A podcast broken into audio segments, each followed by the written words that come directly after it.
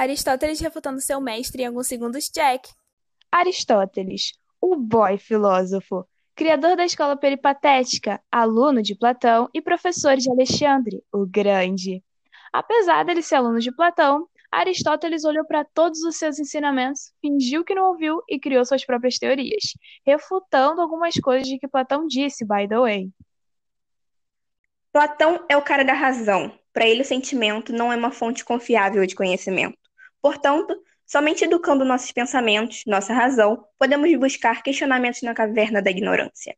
No entanto, Aristóteles disse que em nosso pensamento não existem noções que não são derivados de nossos sentimentos. Ele valoriza os sentidos humanos na produção do conhecimento. Platão ele diz que não tem mundo material sem a ideia. Já Aristóteles olhou para isso e falou: não, não, não, não, não tem ideia sem mundo material. E aí, você é time Platão ou time Aristóteles?